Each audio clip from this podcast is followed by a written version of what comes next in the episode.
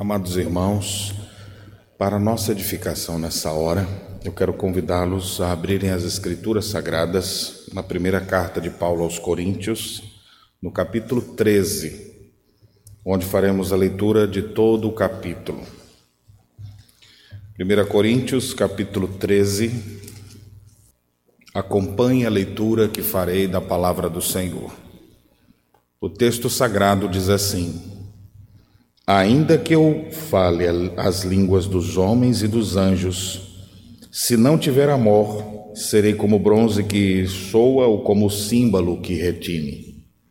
Ainda que eu tenha o dom de profetizar e conheça todos os mistérios e toda a ciência, ainda que eu tenha tamanha fé a ponto de transportar montes, se não tiver amor, nada serei.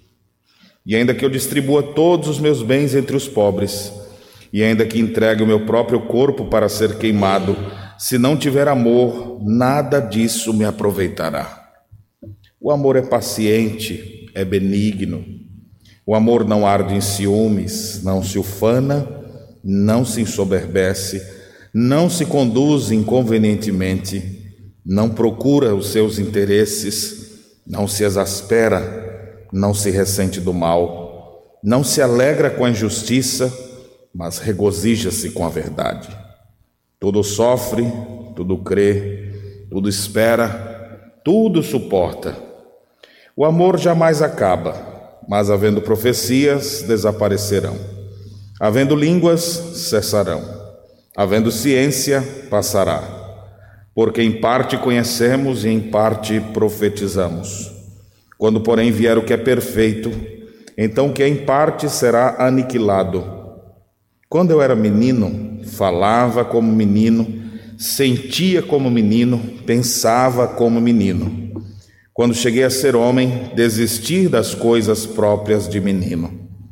Porque agora vemos como em espelho, obscuramente, então veremos face a face. Agora conheço em parte, então conhecerei como também sou conhecido. Agora, pois, permanecem a fé, a esperança e o amor estes três, porém o maior destes é o amor. Amém. A dinâmica da igreja, ela é muito interessante. E se ela não for incentivada, instruída, as pessoas não vão muitas vezes se desenvolver nos muitos meios que Deus coloca na sua igreja. Por exemplo, as ações comuns da igreja. A igreja está aqui para cultuar a Deus. Nós nos reunimos como corpo de Cristo para prestar culto ao Eterno. E as pessoas são instruídas a isso. E nós vamos aprendendo como é um culto que agrada a Deus. E convidamos pessoas para participar dos cultos também, inclusive visitantes são bem-vindos, porque a palavra de Deus vai ser anunciada. Esse culto é centrado nas Escrituras. Essa é uma das dinâmicas da igreja, cultuar a Deus. Também faz parte da dinâmica da igreja fazer discípulos, ensiná-los, discipulá-los. E aí você tem alguns, algumas atividades da igreja que visam, de forma mais específica, às vezes em pequenos grupos, como a escola dominical ou outras reuniões, onde você vai trazer instruções específicas, momentos de estudo bíblico, para tirar dúvidas, para se esclarecer, para deixar de lado aquelas ideias nebulosas que estão na sua mente. Então a igreja também tem essa dinâmica. A igreja, por ser o corpo de Cristo, também tem a dinâmica da comunhão, que é tão importante, é uma das bases nossas. E aí você tem a comunhão, um momento de das pessoas congregarem entre si, entenderem que nós somos uma só família e aí os nossos filhos brincam juntos, os homens conversam com os homens, as mulheres estão ali trocando as figurinhas, fazemos algumas coisas aqui e ali, um, um apoia o outro, um está chorando, o outro chora junto, se alegra, o outro festeja do lado, e assim vai a dinâmica da igreja desenvolvendo sua comunhão. Uma outra dinâmica da igreja é a igreja servir, trabalhar por alguma coisa, e o trabalho que a igreja faz não é por nenhum pão que perece. O nosso trabalho é pela expansão do reino, é para que essa igreja continue avançando, é o trabalho de plantação de novas igrejas, é o trabalho de, de, de início de uma congregação em outro lugar, e a igreja vai trabalhando de alguma forma por isso. como os próprios serviços culticos, porque no próprio culto as pessoas trabalham. E inclusive esse é um dos significados de liturgia. Quando você fala liturgia, não é apenas aquele aquele roteiro do que acontece no culto. Literalmente, liturgia são homens trabalhando. Pessoas que estão trabalhando, servindo ao Senhor. Então a dinâmica de servir é muito forte, pois Jesus mesmo disse: Eu não vim para ser servido, mas para servir e dar minha vida em resgate de muitos. A evangelização, a outra dinâmica da igreja, onde a gente procura é, alcançar aqueles não alcançados, levar a mensagem das boas novas para aqueles que estão perdidos no mundo. Então, dentre as muitas dinâmicas da igreja, nós aqui, como igreja local em Canoas, para facilitar o entendimento, nós pegamos o, as letras que sintetizam a nossa igreja, na né? Igreja Presbiteriana de Canoas, IPC, e colocamos assim: o que, que essa igreja faz para sintetizar as muitas dinâmicas bíblicas estabelecidas na palavra? Nós somos uma igreja interessada pela palavra de Deus e de interessados pela palavra. Nosso interesse ao, ao nos reunir é o quê? Interesse pela centralidade das Escrituras na nossa vida. Conhecer, e aí já vem outra dinâmica, para compartilhar. Eu não aprendo só para mim, eu aprendo e agora eu quero comunicar isso para outras pessoas. Você já vê a dinâmica da evangelização presente aqui também. O P de prestando serviço em amor. Ou seja, uma igreja que presta serviço, que ela serve em amor, porque desenvolve ali a sua comunhão. A melhor maneira de desenvolver a comunhão é exatamente botando todo mundo para trabalhar. Bota as pessoas para trabalharem por alguma, alguma situação, para organizar uma atividade específica vai ter para jovens, para organizar um trabalho com as crianças, para o encontro dos homens, para uma palestra que vai ter para as mulheres. O quanto o povo trabalha, eles vão desenvolvendo comunhão, ou começam a brigar também. Mas é onde está a importância de ter isso, porque é, é o ambiente onde ele vai aprender a respeitar os limites de cada um, da velocidade de cada um, o jeito de ser de cada um. E o ser do IPC cultuando ao Deus vivo. Ou seja, nós nos reunimos para cultuar Deus. Nós não somos uma ONG. A igreja pode até ter serviço de ação comunitária, de ações sociais, ações de socorro em prol das pessoas mais necessitadas, mas nosso propósito não é esse. A igreja não foi colocada na terra para isso. Nós nos reunimos para cultuar ao Deus vivo, nos reunimos para adorá-lo. Hoje, dia do Senhor, a coisa mais importante que uma pessoa faz no domingo é se levantar cedo, se arrumar todo, vir para a igreja com alegria no coração. Por onde é que você vai? Vou me ajuntar com o povo de Deus para o culto solene. Se reunir para cultuar a Deus. E a gente cultua, nós fomos congregados de diversos lugares, de famílias diferentes, de maneiras distintas, e somos todos congregados para adorar ao eterno Deus.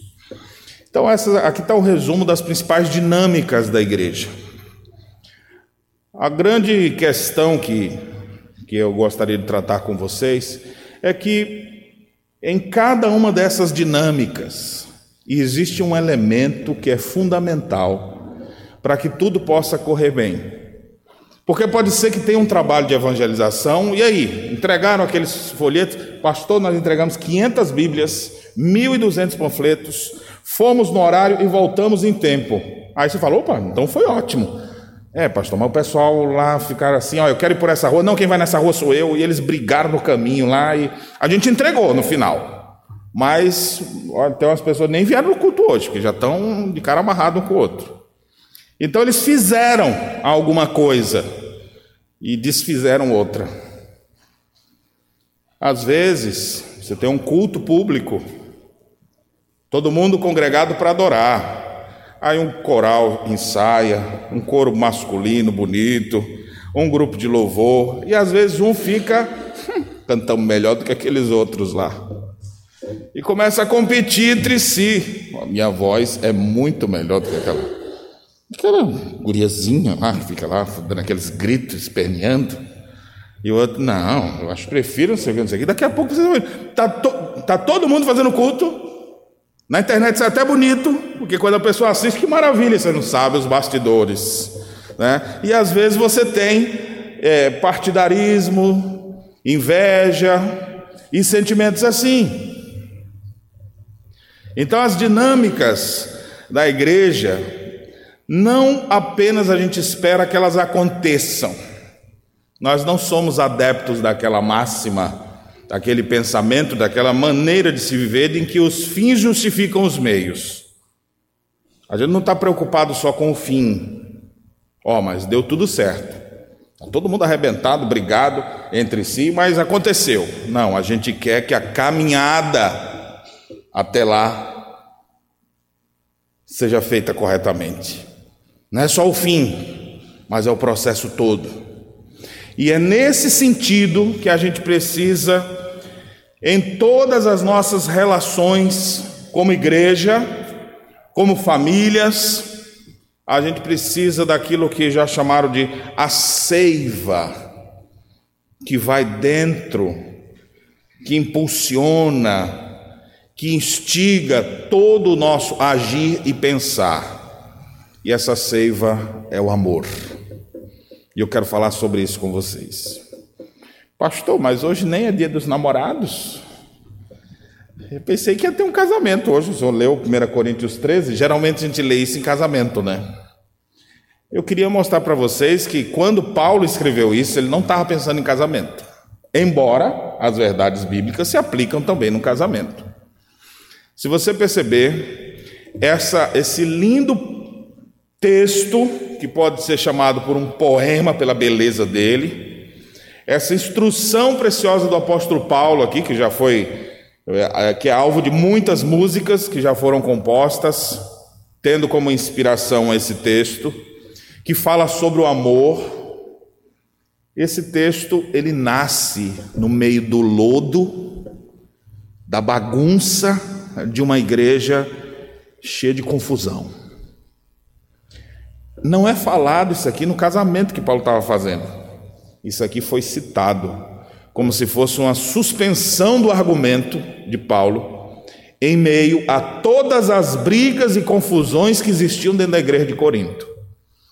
Na soberania de Deus, a gente fica feliz em ver que numa igreja tão problemática quanto aquela, Deus, até nisso, Deus, usando de sua soberania, fez com que o apóstolo Paulo escrevesse para corrigir os erros deles. E essas correções, elas são preciosíssimas para nós, como um texto como esse, que fala da beleza do amor. Só o amor constrói, só o amor permanece. E as, e as aplicações que temos no capítulo 13 são exatamente das relações da igreja. A igreja precisa evangelizar, a igreja precisa cultuar, a igreja precisa servir, a igreja precisa ter comunhão uns com os outros. Mas, irmão, se não tiver amor, não adianta de nada. Pode ter ganhado 500 novas almas. Como é que foi feito isso? Sem amor, com confusão, com briga. Não está valendo. Você não está bom assim, não. Tem que consertar. Como é que foi o culto? Pastor, que culto lindo! Tudo bem ensaiado, tudo bonito. Como é que o povo está? agora o povo nem se fala. Então está errado. E como foi a, a, a, organização da escola dominical entre os professores, o clima entre todos, como é que estava lá? Olha, tudo está acontecendo, mas entre eles tem fofoca, tem intriga, tem comparação, tem submissão. Aí você olha assim, está errado. Tem que ter amor em cada coisa que a gente faz. E esse texto nos trata exatamente sobre isso. É interessante que quando eu falo assim, tem que ter amor, o amor é o único verbo que você não consegue idealizar uma coisa só. Porque toda ação, todo verbo, quando você o emite, quando você pronuncia um verbo, na sua, na sua cabeça vem uma imagem. Faz o teste aí, quer ver? Ó? Varrer, pintar, comer, correr. Não veio alguma imagem na sua cabeça aí? Só de ter falado o verbo? Você já teve uma imagem. Aí eu digo assim: amar. Nenhuma imagem vai ser igual. Alguns vão fazer coraçãozinho, outros vão nem sei, cada um vai ser de um jeito. Pode ser que a pessoa esteja pensou em varrer. Não, eu varro a casa porque minha mãe gosta de ficar varrida a casa e ela não pode varrer. E ela tem uma gastura com aquilo e eu gosto de vê-la bem, então eu varro. Então aquele aquele varrer foi movimentado com essa mola propulsora, com essa seiva que é o amor. Ele cantou, mas ele cantou com todo o seu coração para a glória de Deus, pensando na edificação dos outros. Então, aquele canto foi um canto cheio de amor.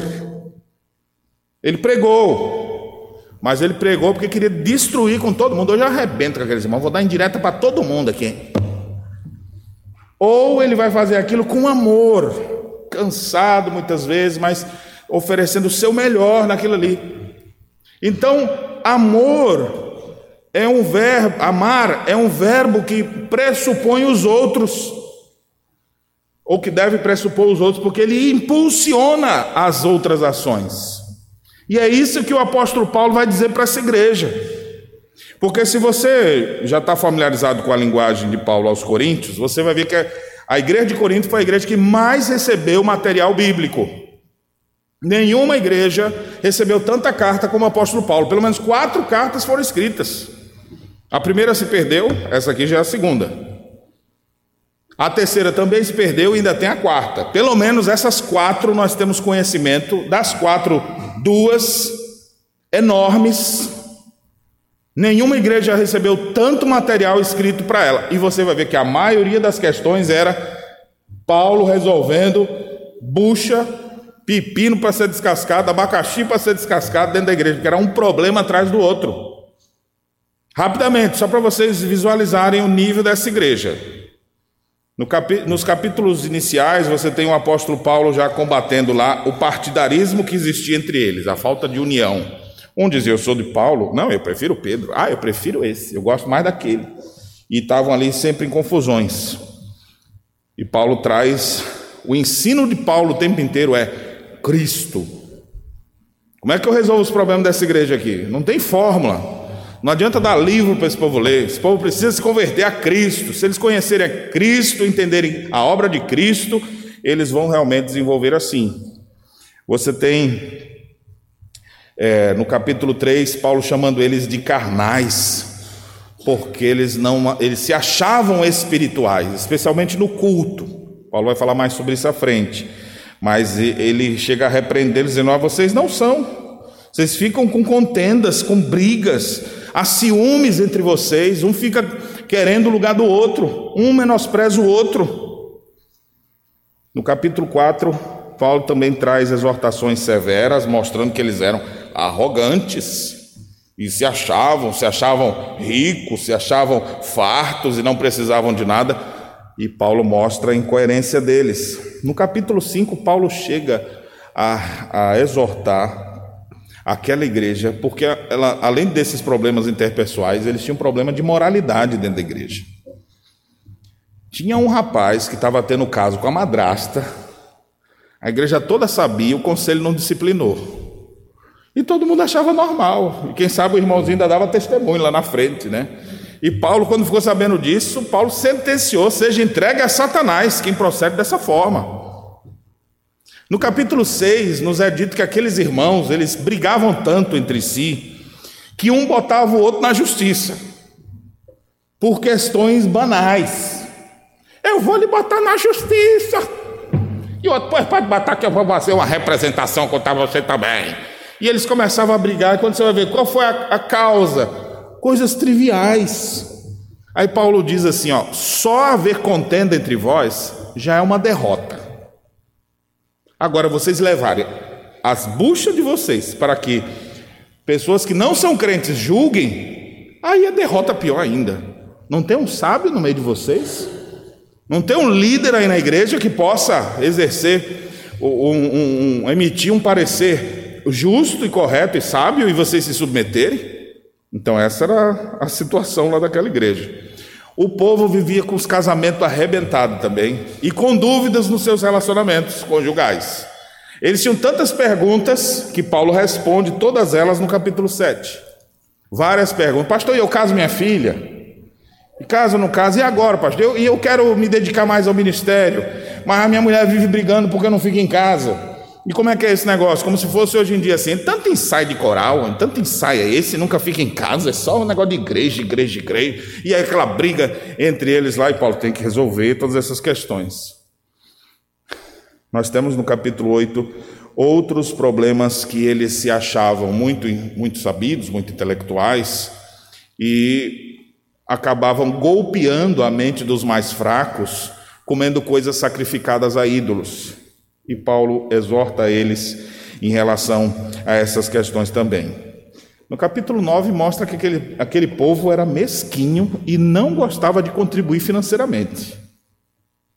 Não gostavam de, de exercer generosidade. Paulo então mostra o seu próprio exemplo. Então, quando chega no capítulo 11 ao 14 especialmente, Paulo começa a tratar só problema de culto. No culto tinha a ala feminista dizendo: abaixa o véu. Não vamos usar o véu, todas juntas. Não vamos usar. Elas não queriam usar véu, que era o costume da época que mostrava que elas estavam debaixo do. E Paulo diz: olha, se vocês querem ser contenciosos, nós não somos e nem as igrejas de Deus. A mulher pode orar, pode profetizar, mas usando o véu, ou seja, ela tem que estar debaixo da autoridade. Então Paulo vai resolvendo essas questões. Na hora da Santa Ceia, ah, agora é tudo calminho. Não, na hora da Santa Ceia tinha os irmãozinhos. A Santa Ceia geralmente era, era, acontecia junto com a festa do ágape. E aí o que acontece? Os irmãos chegavam mais cedo, comiam o pão quase todo, bebiam vinho até ficar tonto. Depois chegava o irmãozinho lá, cadê o meu vinho? Rapaz, ó, beberam todos lá. Mas eu deixei dois pãozinhos para você aqui, ó. E aí Paulo, Paulo disse: vocês estão se reunindo para pior. Eis a razão porque há entre vós muitos fracos, doentes, não poucos os que dormem. Capítulo 12, estamos chegando no nosso texto. O 12 e 14, pulando o nosso texto, Paulo fala sobre dons espirituais. Porque lá em Corinto, especialmente a ala dos chamados espirituais, eles achavam assim: ó, a gente está lá na frente, a gente quem, quem conduz o culto, a gente fala em línguas que ninguém entende, a gente ostenta uma espiritualidade, então nós, nós é nós, sabe? Então eles se achavam a elite espiritual da igreja. E desprezavam outras pessoas. No capítulo 12, Paulo tem que corrigir isso. Ele diz assim: ó, todo mundo é importante no corpo de Cristo. Não pode o, o pé dizer para a mão, não preciso de você. Nenhum dizer para o outro, ah, não preciso de você. Todos têm seu lugar. Os que parecem ser menos honrados, esses devem ser revestidos de maior honra. Ou seja, todo mundo tem seu lugar no corpo de Cristo. Um não é melhor do que o outro, porque está mais em evidência, talvez porque dirigisse os cultos, estava mais em evidência. Não é melhor do que aquele outro que trabalhou em outra área. Então, Paulo procura corrigir isso. E o problema era tão profundo nessa questão dos tratamentos e dos dons, que alguns chegavam a achar assim mesmo: olha, eu queria mesmo era ter o dom do irmão Fulano, porque o meu dom não serve para nada. Ah, pastor, esse negócio aqui que eu faço. Bom, mesmo é aquele irmão que está lá na frente, todo mundo aplaude ele, aquele que é bonito. Eu estou citando isso aqui, eu acho que alguns de vocês estão identificando igrejas do século 21, né? Mas eu estou descrevendo uma igreja do primeiro século com a presença dos apóstolos e com tanto problema assim. Então, Paulo precisa corrigir isso. No capítulo 12, ou seja, os irmãos se tratavam bem. No capítulo 14, ele vai botar ordem na casa e dizer: gente, esse negócio que vocês estão fazendo aí não está muito certo, não. Começa o culto, aí começa tudo misturado, tudo bagunçado. Vocês oram todos ao mesmo tempo. Uns começam a falar em línguas que a gente nem sabe o que, que é. Paulo estava sendo cordial com eles. Porque, ao que tudo indica, o que estava acontecendo em Corinto não era nem o fenômeno sobrenatural das línguas, da, conforme aconteceu em Pentecostes, ou seja, pela manifestação poderosa do Espírito de Deus na vida de alguém, alguém falar um idioma que não conhece. Não era esse dom que estava acontecendo. Tudo indica que eram línguas estáticas, ou seja, eles ficavam emitindo sons sem sentido, todo mundo ao mesmo tempo. E Paulo diz: Vocês já viram algum, alguém tocar uma corneta sem ter um, um som? As notas, se elas não forem bem colocadas, ninguém entende o que aquilo acontece. Assim também é o que vocês estão fazendo. O culto é inteligível. Se vamos pregar, vamos pregar na língua do povo. Se vai ter alguma coisa em outro idioma, que haja quem interprete. Se não houver quem interprete, fique calado. E mais, os que falam, não precisa falar todo mundo num dia só. Não precisa ter quatro, cinco, dez sermões no mesmo dia. Fala dois, três e os outros julguem. Então você vê quantos problemas a gente tinha naquela igreja. E só para concluir, o capítulo 15 é o capítulo sobre a ressurreição. Havia gente que tinha dúvidas acerca da doutrina da ressurreição. Então era uma igreja bem problemática, né? Mas você fala, bicho, pastor, esse povo era crente? Era. Assim como você, cheio de bucha, cheio de problema para resolver, e é crente também, né? Agora, quanto menos a gente se santifica, mais trabalho a gente dá. Quanto menos a gente se santifica, mais confusões vão surgir. Paulo, então, ao tratar sobre os problemas pontuais que estava tendo naquela igreja, eu fico imaginando ele falar assim: ó, gente, quer saber de uma coisa? Falta para vocês é amor, viu? É nesse contexto que nasce o capítulo 13. É como se fosse uma suspensão do tema. Gente, vocês brigam por tudo, pelo amor de Deus. Peraí, ó, deixa eu dizer uma coisa para vocês. Tá, vocês não têm um pingo de amor uns pelos outros, vocês não entenderam o que é amor. E aí vem o discurso do capítulo 13. Então isso aqui não nasceu no momento de casamento. O momento de casamento é assim, né? A noiva chorando e ele lá tremendo do outro lado. Como é a, a, a prática hoje em dia, pastor, quero ler meus votos. Querida, Desde a primeira vez que eu te vi, nunca deixei de te amar. Aí ela está aqui. E ficam ali os dois. Aí fica lendo. É um fundinho musical para poder ficar mais emocionante, né? Aí ela fica lendo ali assim. Aí o pastor pega e, e, aí lê o texto agora. Ainda que eu fale a língua dos homens e dos anjos. Parece que isso aqui foi escrito assim no contexto de casamento. Pelo menos é o que a gente imagina, mas não foi. Paulo fala disso no meio da confusão. Esse texto, lindo texto falando sobre o amor, ele nasce, ele sai do meio do lodo, porque é assim que a graça de Deus faz.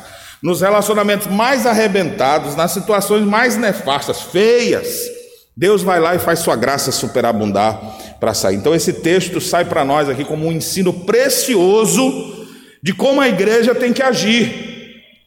A igreja vai plantar igrejas, tem que ter amor. Vão fazer alguma coisa envolvendo os membros da igreja? Tem que ter amor.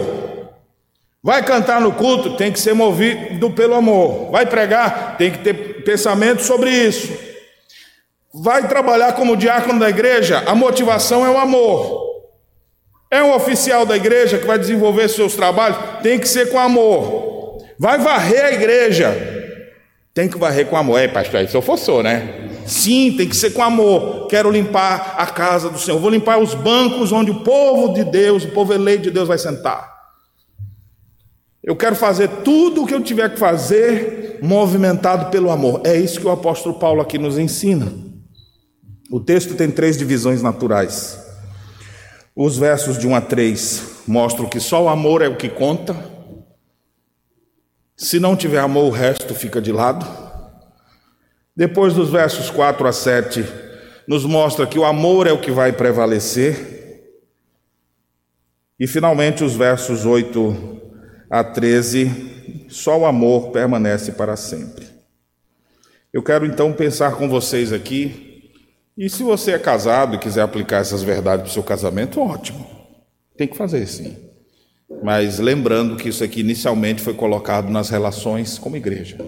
Mas como a igreja é feita de famílias, isso aqui vai servir para o marido e para a esposa, isso aqui vai servir do pai para o filho, isso aqui vai servir de irmão para irmão, da minha família, que veio de uma região, junto com a família que veio de outra região, eu que gosto de comer churrasco com aquele que gosta de comer lasanha, então a gente vai ter que entrar um consenso, lasanha de carne, talvez, né?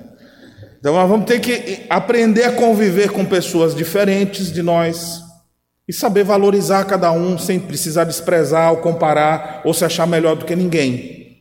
E o que precisa existir é o amor. Então vamos acompanhar a exposição desse texto. Dos versos 1 a 3, então, ele deixa claro isso. O finalzinho do capítulo 12, ele diz assim: Procurem com zelo os melhores dons, e eu passo a mostrar-vos um caminho sobremodo excelente. Tudo que ele vai falar sobre o amor é o que ele chama de caminho excelente. Alguns dizem até, chegam a dizer assim: o amor não é o dom, o amor é o que tem que estar em todos os dons. O amor é, é aquela, é aquela mola que impulsiona antes. E eu gostaria que você pudesse pensar dessa maneira. Ele começa dizendo sobre os dons que estavam mais evidentes na igreja de Corinto. Ainda que eu fale as línguas dos homens, as línguas, ou seja, ainda que eu fosse um poliglota, tivesse o dom de ter a capacidade de falar muitos idiomas, e falasse até o idioma dos anjos. É claro que ele não está dizendo que anjo tem uma língua especial, né? Porque tem gente que fala, não, eu, tô, eu falo e ninguém entende porque é a língua dos anjos. Como se anjo não se entendesse, né? Quando tivesse que haver alguma comunicação entre eles. E toda vez que a gente viu o anjo falando na Bíblia, eles falavam hebraico, né? Foi a língua que se revelou ali para eles. Ou seja, não é uma língua, um outro idioma especificamente. Paulo está usando aqui de uma figura. Ainda que eu fale a língua dos homens e dos anjos, se eu não tiver amor, eu vou ser como um bronze que soa, ou como um símbolo que retine. Aí você fala, bah, aquela pessoa tão espirituosa. Ele fala, não parece um pedaço de pau, de ferro, de bronze que você bate assim, pim. Não tem valor nenhum isso. Aquilo que se achava mais espirituoso, sem amor, é zero porque só o amor conta. Ainda que eu tenha o dom de profetizar, ou seja, tivesse a capacidade de Deus de falar para edificar, consolar, exortar a igreja, ainda que tivesse esse dom, se não tiver amor, não adianta de nada. Ainda que conheça todos os mistérios, as coisas mais difíceis que se pode imaginar, como é que faz isso? Não, isso aqui é um mistério, mas eu sei como é que acontece. Senhor Mistério, ainda que você fosse o crente Senhor Mistério, está dizendo: se não tiver amor, meu amigo, não adianta nada tudo isso. Ainda que eu tenha toda a ciência, ou seja, que você seja a pessoa mais entendida, porque tem umas pessoas que são assim, né? Tem gente que já chega, não, mas desse aí eu entendo. Não, desse assunto aqui eu sei, tu não sabe de nada, mas deixa eu te dizer como é que é. Tem gente que é senhor do saber. Paulo está dizendo, ainda que você tenha toda a ciência, que você saiba de todas as coisas, se não tiver amor, não adianta de nada. Ainda que eu tenha fé. E aí ele ilustra uma fé a ponto de transportar os montes, que isso aqui você faz lembrar do próprio Senhor dizendo que se vocês tiverem fé do tamanho de um grão de mostarda, direis a esse monte, sai daqui e vai para colar. Não é que a gente tem que orar pedindo a Deus para tirar os montes da nossa frente. Esse, Jesus falou isso para mostrar o tamanho da nossa fé, a pequenez da nossa fé e o quanto a gente precisa pedir a Ele, Senhor, fortalece a minha fé. Mas ainda que você tivesse, então Ele está fazendo aqui, é, é, colocando dessa maneira de forma hipotética, né? Ainda que você tivesse uma fé dessa, que fizesse um monte sair para lá, não adiantava de nada. Como não, pastor? Ia ser um super. Ia entrar na Marvel agora, ia ser um cara com poder da mente, assim, ó, pela fé. Não, você não ia conseguir nada. Sem amor, se não tiver amor, nada serei. Então aqui ele fala do uso de dons e capacidades, línguas, conhecimentos, de mistérios, de ciência, fé. Ó, precisa ter amor. E aí ele coloca mais, algumas ações que às vezes a gente pensa que é que são bem nobres, tipo assim, eu vou distribuir todos os meus bens e dar aos pobres. Aí você fala, bah, que pessoa maravilhosa aquela. Qual a motivação? O Senhor está lidando com motivação. Por que é que você está desfazendo dos seus bens para dar para os pobres? Às vezes está fazendo isso com outras motivações. E ele está dizendo: ainda que você faça isso, distribua todos os seus bens aos pobres, ainda que você entregue a vida. Não, a pessoa está entregando a vida, aí é, esse é maravilhoso. Sim, mas qual é a motivação? Se você entregar a sua vida para ser queimado, se você não tiver amor, nada disso me aproveitará. Então, meus irmãos, esse primeiro argumento de Paulo é para derrubar qualquer coisa que alguém dissesse. Ó, oh, vocês aí aprendem com Paulo, viu? Paulo está dizendo aí que tem que ter amor. É, eu, pelo menos, eu sou uma pessoa que contribuo muito, eu sou uma pessoa que me sacrifico pelo que eu faço, vocês demonstram amor, porque eu já tenho. E Paulo, olha, é para tu também, viu? Se tu não tiver amor, não adianta fazer nada disso. Ou seja, todas as nossas ações precisam ser movidas pelo amor. Eu queria que você aplicasse isso no seu coração. Só o amor conta. Não adianta você dizer, ah, mas eu faço isso, eu sou aquilo, eu, eu tenho capacidade de fazer isso, aquilo outro. Se não tiver amor, não adianta nada disso. Agora, se tiver amor e usar todas as capacidades que Deus te deu para a glória dele, que ótimo. Mas se for para escolher entre um e outro, é melhor que tenha só amor. Então a ênfase é essa: só o amor que conta. Nós precisamos desenvolver isso. Irmãos, eu pergunto para vocês: é o amor que conta na vida de vocês mesmo? Ou vocês estão mais preocupados com as coisas que vocês podem fazer, as capacidades que vocês têm? Paulo, quando argumenta assim, ele joga a gente no chão.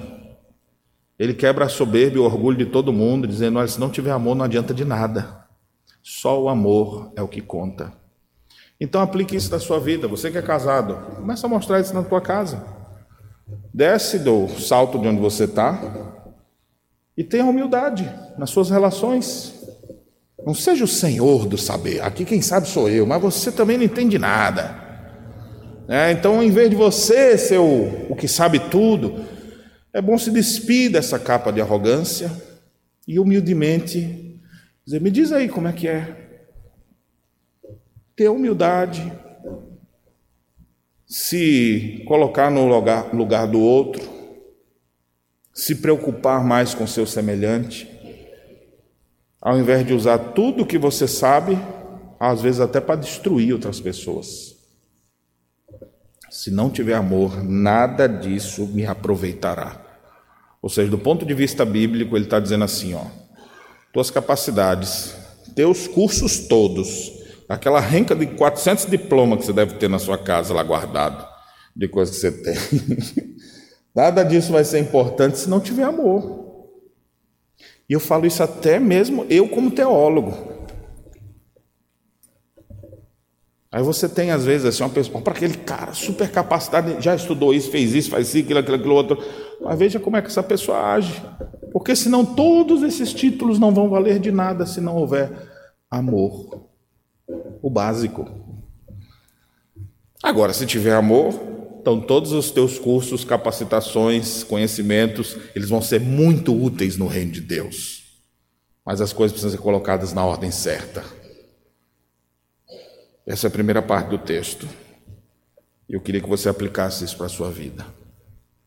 Você que é irmão, será que você tem demonstrado isso para com os teus irmãos? Sociedades internas. Será que vocês têm demonstrado isso ao olhar um para o outro? Nunca deve existir no meio do povo de Deus competições do tipo, nós vamos fazer melhor do que aqueles. Eles fizeram para 30, nós vamos fazer para 40. Nós vamos mostrar que nós aguenta mais. Não, você vai fazer as coisas motivado pelo amor. Vamos ajudar aqueles lá que estão mais com mais dificuldades. Onde estão as necessidades aqui? Eu quero ajudar, estender a mão um ato de amor. E não só o ato, mas a intenção, porque Deus lida com nossa motivação primeiro do que a ação. Por que você quer fazer isso? Qual a sua intenção? E no meio da igreja, porque às vezes você pode ver isso em outros cenários. Você vê isso muito facilmente cenário político, né? Então o cara está dando benefício para os outros lá porque ele quer conquistar aquelas pessoas, porque ele quer se eleger lá na frente. Isso é mais comum da política brasileira. Agora nós estamos falando do ambiente de igreja. Nós estamos aqui pensando nas dinâmicas da igreja. Igreja que prega, igreja que ensina, igreja que cultua, igreja que serve, que presta serviço, que está pensando em, em, em, avançar, em, que contribui com dízimos e ofertas. Membro, nós estamos pensando nessa realidade nossa. E às vezes a pessoa está fazendo até coisas lícitas, mas com a motivação errada. E o Senhor lida com as motivações primeiro. Então, sonde seu coração. As aplicações não são simplesmente do que você vai fazer, mas do porquê você faz. Deus quer lidar primeiro com o seu coração. Deus não vê como o homem vê, o homem vê exterior. mas Deus vê o coração. Às vezes, para todo mundo vai dizer: que lindo foi isso, que maravilhoso, olha que ação louvável, porque a gente vive na época da, da de apresentar coisas, né, de mostrar o que a gente está fazendo. Aí você está vendo que legal, mas qual a motivação disso tudo? Deus lida com nossas motivações. E o amor é o que conta. Sem amor não adianta nada. Versículos 4 a 7 agora. Nós temos algumas descrições desse amor. Porque só, esse, só o amor prevalece. Então, como é que ele descreve? Ele descreve de forma positiva e também de forma negativa, dizendo como o amor é e como o amor não é. Olha quais são as expressões que aparecem aí. Primeiro, o amor é paciente. A palavra grega é macrotomia, que dá a ideia de algo longo, assim, para a pessoa estourar, ela demora. Não tem que ter paciência. Isso aqui desde casa. A mãe que ama o filho, aí o filho apronta 400 vezes, ela 401 vez vai de novo e fala de novo. Quantas vezes fala? Quando você ama, você é paciente. Você não diz, ó, três vezes só que eu vou dizer isso aqui. Já falei uma vez. Duas. A próxima, tu segue o rumo do teu coração quando quero mais saber de você. Não é assim, né? Então você mesmo sabe, nas relações marido e mulher, quantas vezes você, mulher, já perdoou teu marido? Pastor, eu tenho contado aqui, ó. 832 mil vezes. Você quantas vezes? Várias vezes já perdeu a conta, porque o amor é paciente. E você, marido, quantas vezes você teve que ai, respirar fundo por causa das doidices que sua mulher inventou? E aí você vai lá, de novo e vai. Quantas vezes você já viu seu pai fazendo coisa errada e você perdoou e avançou, e foi paciente? Quantas vezes você viu seus filhos lhe dando trabalho você vai lá? Então o amor é paciente. Não adianta dizer assim, ó, não, não, dá mais não. Tem que ter aquela paciência macro. Tem que ter aquela longanimidade. Porque o amor é benigno. O amor quer o bem. A gente nunca dá um queijo para o filho na ratoeira. Né? Come, queridinho. Aí quando ele pega, agora tu recebeu o que é bom. Mas às vezes a gente faz isso nas nossas relações interpessoais, nos tratos de um com o outro, dá alguma coisa, mas descontando alguma outra coisa ali. O amor não tem isso não, o amor tem benignidade, mas tem muita gente com malignidade no coração. Tem muita gente que está com pensamentos malignos aí. Ó. Não, pastor, que é isso, pastor? Nós somos tudo da igreja. Nós só temos bons pensamentos. A gente sabe que não é assim. Os pensamentos mais terríveis já devem ter povoado sua mente. E alguns podem até ter sido executados, outros não. Tente controlar o seu ser. O amor é benigno. O amor que nós nos referimos ao amor verdadeiro, que Deus coloca em nosso coração. Paciente, benigno, que não arde em ciúmes, ou seja, que não fica o tempo inteiro lá com quem que tu estava falando. Por que que tu só vai, por que que tu só vai, só chama aquele irmãozinho para almoçar na tua casa? Por que é que tu fica lá só com aquele lá e nunca fica comigo? Por que é que tu. E aí tu vai vendo ciúmes das mais diversas esferas. Às vezes tem ciúme dentro da igreja, alguém faz alguma coisa, hum, olha lá, só quer se aparecer. E aí, quando na verdade não é uma crítica àquela pessoa, é um ciúmes no coração. E a Bíblia diz: o amor não arde em ciúmes. O zelo dosado, cuidadoso que alguém tem, isso é normal, todo mundo tem. Agora, ciúmes, isso é algo doentio e destruidor. Dentro da igreja de Corinto, o que mais tinha era ciúmes. Um com ciúme do outro.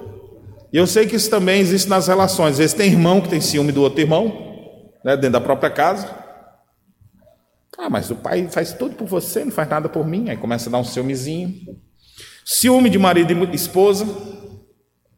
Tem uns que não podem olhar para o lado, né? Olhou para o lado, o que, que você estava se engraçando com aquela serigaitinha? Que isso, mulher? Eu vi no canto do, sua, do seu, da sua boca aí. Aí, Outras pessoas, assim, e geralmente o ciúmes ele vem de uma de uma falta de autoconfiança.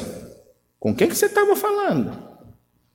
Você estava chamando ela de amorzinho? Não acredito. Com quem você estava falando? Estava com minha mãe. Está mentindo para mim, né? Então, até o pessoal diz que isso faz parte muitas vezes. Eu não acho que é só de homem ou só de mulheres. Acho que tem mulheres que são ciumentos, tem homens que são ciumentos. Isso existe desde sempre. Né? Alguém disse que a primeira vez que alguém teve ciúmes foi Eva.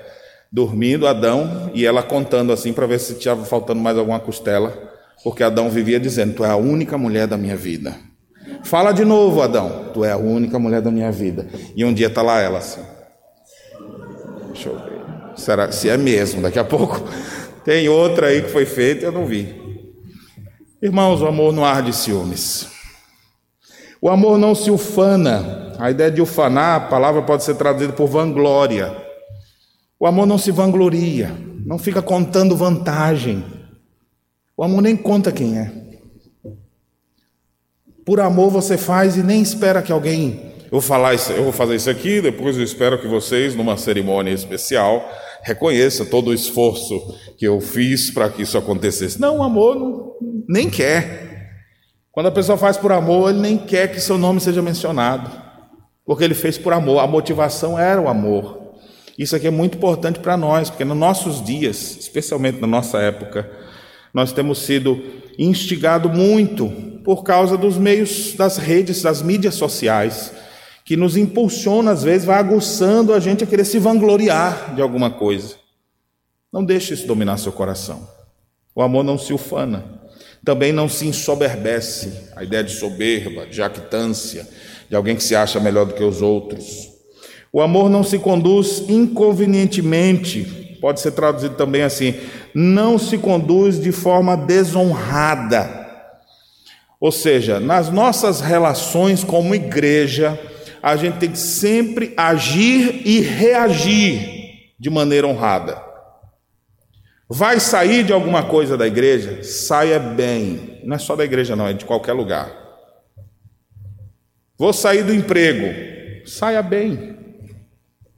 Ah, vou sair? Pois eu quero dizer umas verdades agora para todo mundo e começar xingando todo mundo.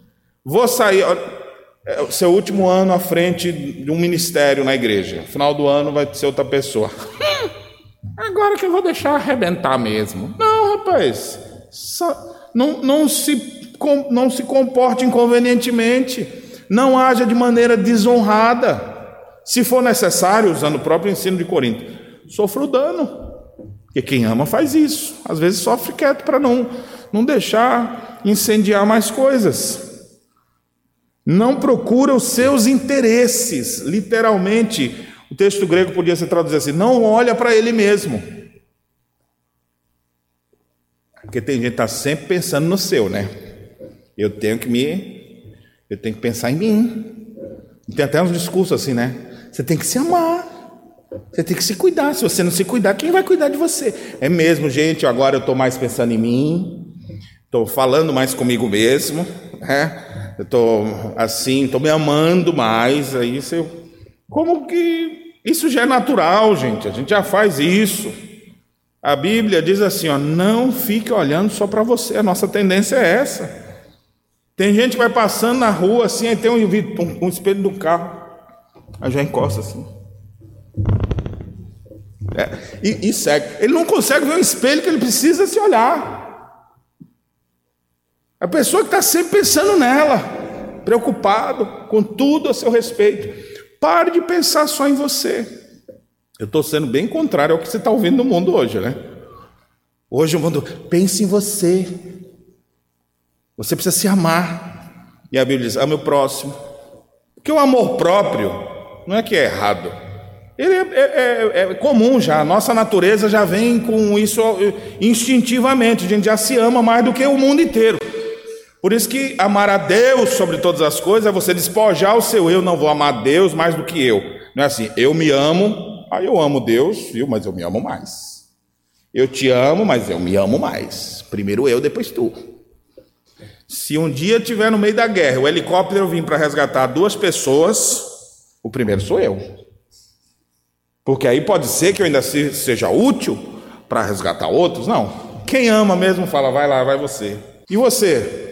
Aí sim, com qual motivação? A pessoa está entregando a vida, diferente daquele que fala no verso 3. Ele está entregando a vida pelo outro porque ele ama. É diferente daquele que se ama e só busca os seus próprios interesses. Então o texto diz que amor verdadeiro é assim: não procura os seus próprios interesses, não se exaspera ou não se irrita, não se ira, não vive colérico o tempo inteiro, porque tem gente que é belicosa, né?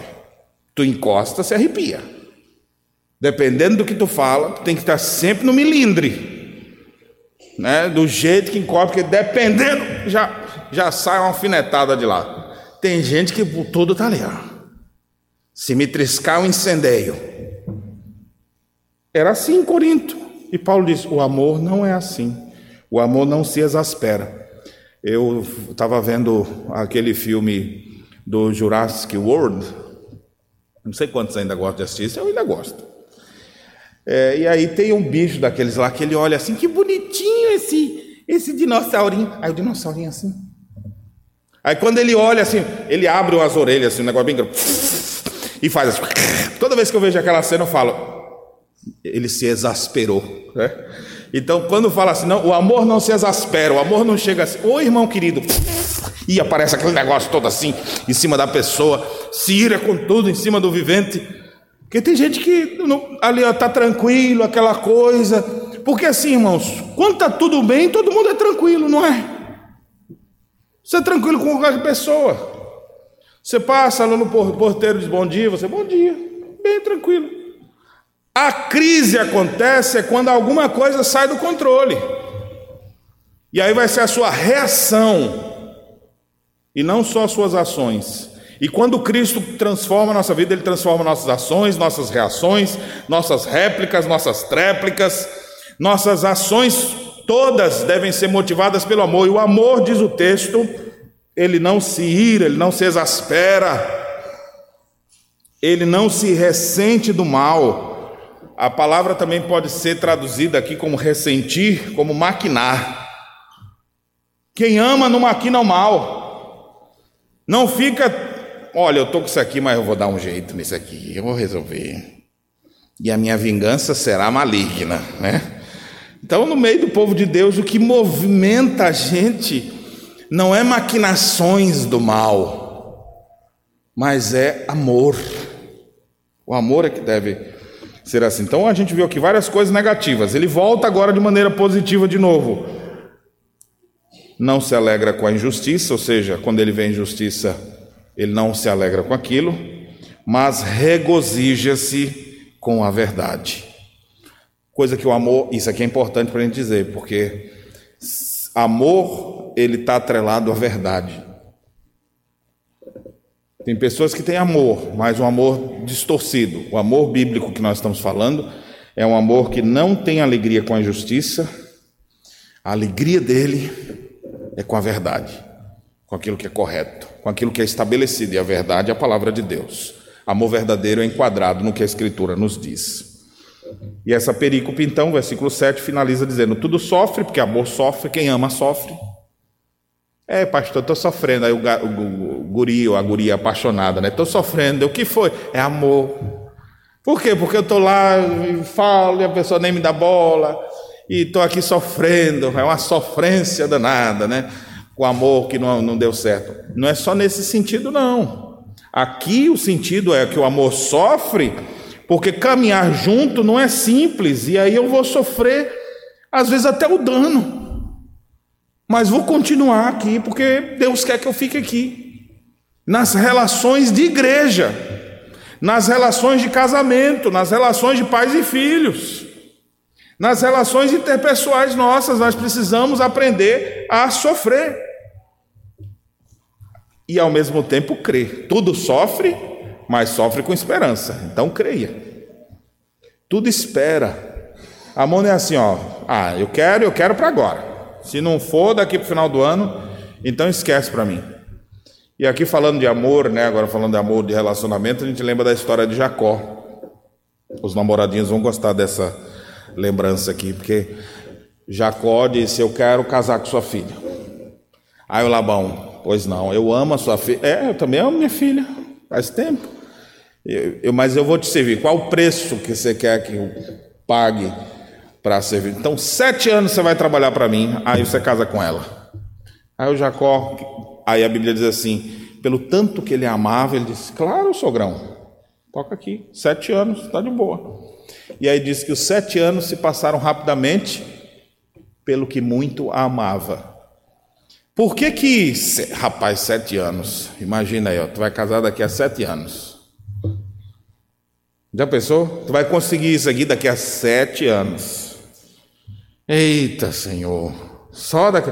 Tu vai começar a fazer tal coisa aqui na igreja daqui a sete anos. Não, pastor, aí fica difícil, né? Quando a gente faz as coisas por amor, o amor espera.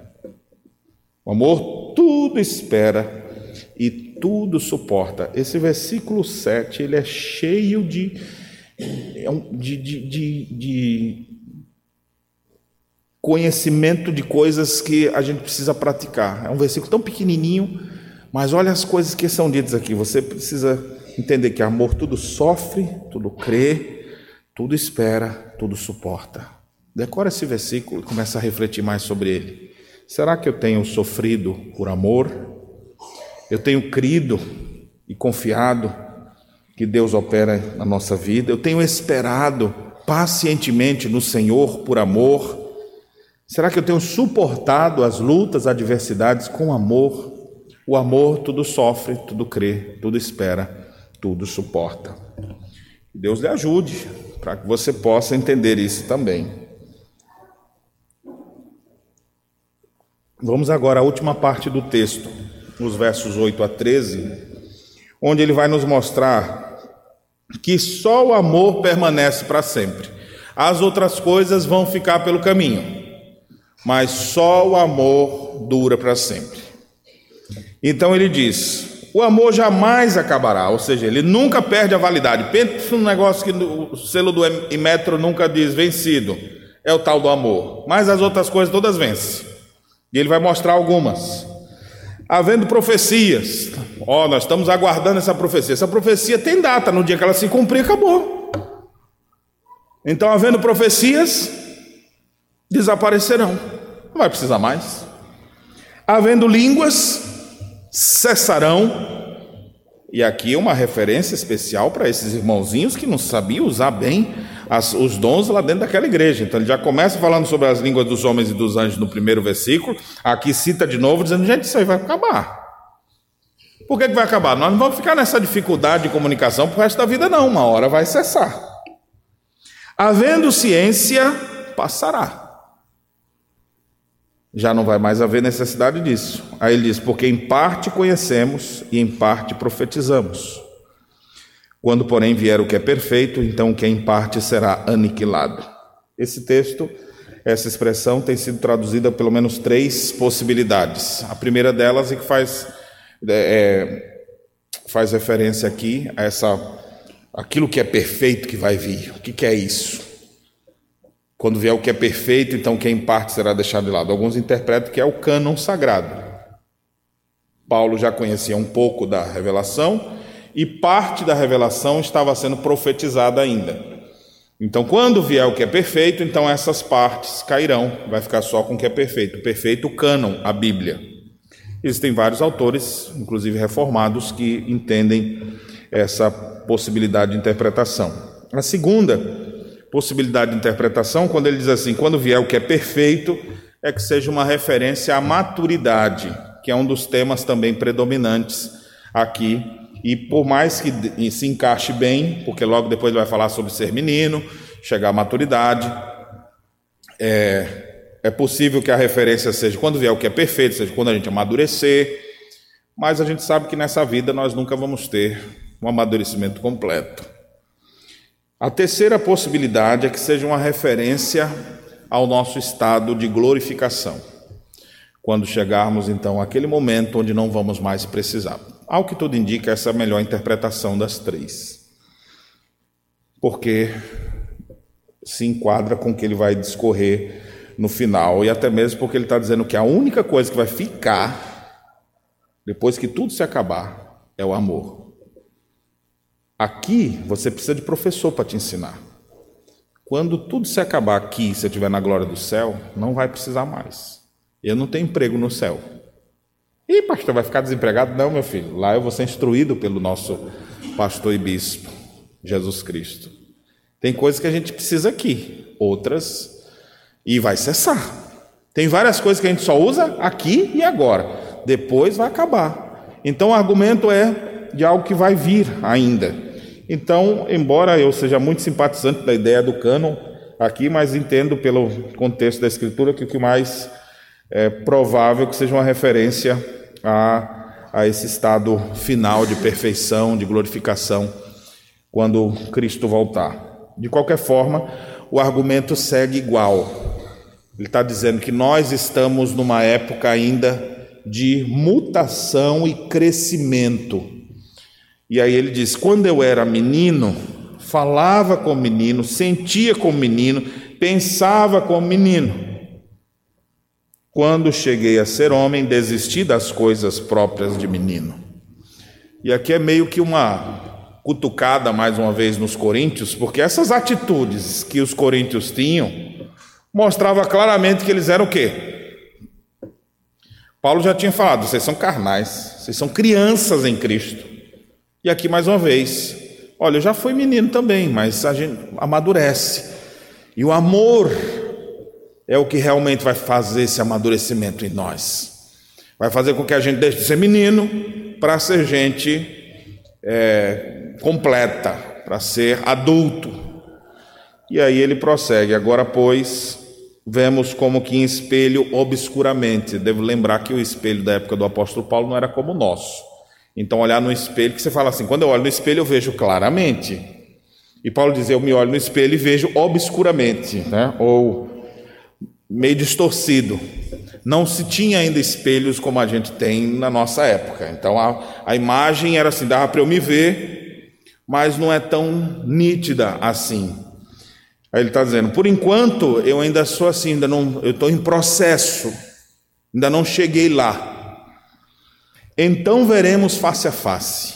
Ou seja, quando que nós veremos face a face? Agora eu conheço em parte, então conhecerei como também sou conhecido, ou seja, de forma plena e perfeita. É uma referência ao nosso último estado, o estado de glorificação. Hoje ainda é tudo parcial. Hoje a gente briga, hoje a gente se irrita, hoje a gente ainda tem ciúmes, mas a gente aprende. Lá para onde eu vou não vai ter nada disso. Então eu devo começar a desenvolver aqui e agora aquilo que Deus colocou em mim: amor. Porque lá vai ser assim. Quando chegar lá, o que, que vai permanecer? Amor. Então, se lá tem amor e ele já me deu amor aqui, essa deve ser uma das coisas que eu tenho que buscar sempre, em todas as minhas relações, em tudo que eu vier a fazer. Todas as minhas ações devem ser feitas com amor, porque o amor verdadeiro, genuíno, conforme estabelecido por Deus em Sua Santa Palavra, é esse que vai permanecer. E aqui ele cita a tríade que existe e que permanece e o superior a todos. Por isso que no início ele chamou de o caminho sobremodo excelente. Agora, pois, permanecem a fé, a esperança e o amor. Essas coisas a gente tem e prevalece, mas o maior deles é o amor.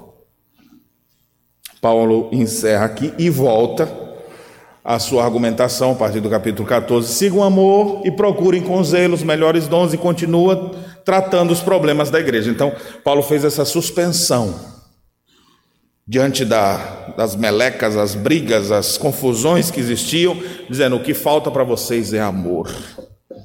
Eu trago hoje para vocês, irmãos, essa reflexão.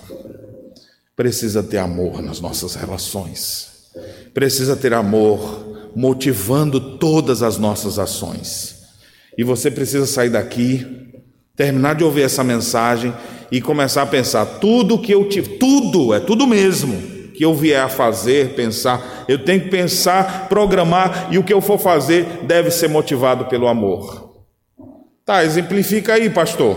Aí você tem aqui, ó, tendo paciência, agindo com bondade, deixando ciúmes de lado não se vangloriando, contando seus feitos, não se ensoberbecendo, mas agindo de forma honrada, não inconvenientemente.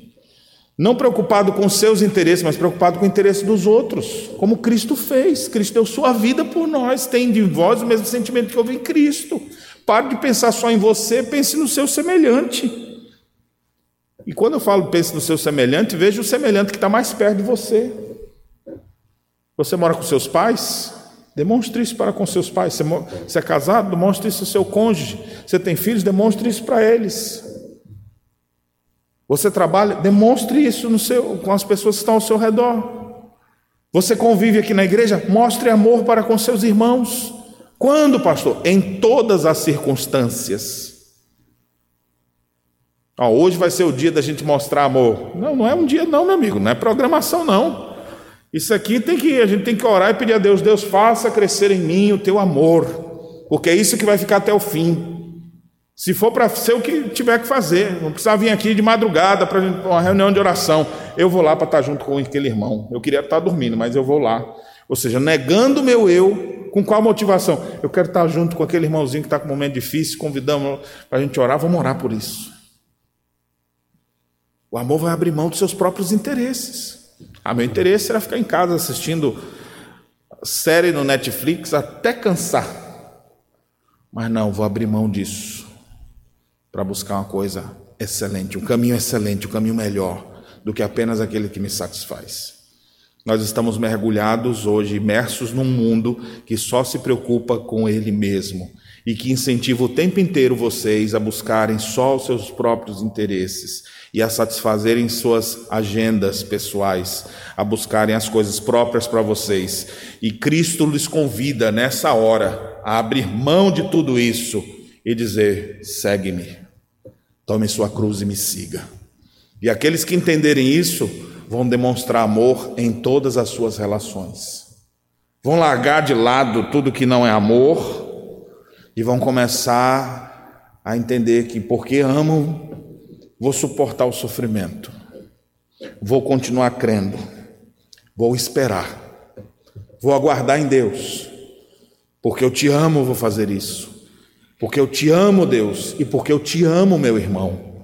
Nós vamos começar a demonstrar amor verdadeiro em nossas relações interpessoais.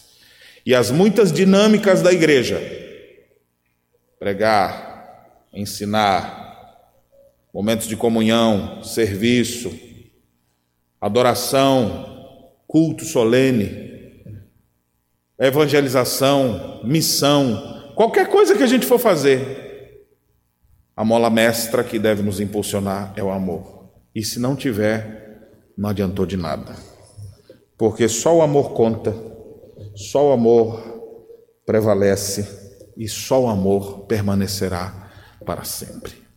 Que Deus nos ajude, como igreja, a cultivarmos o amor verdadeiro em nossos corações.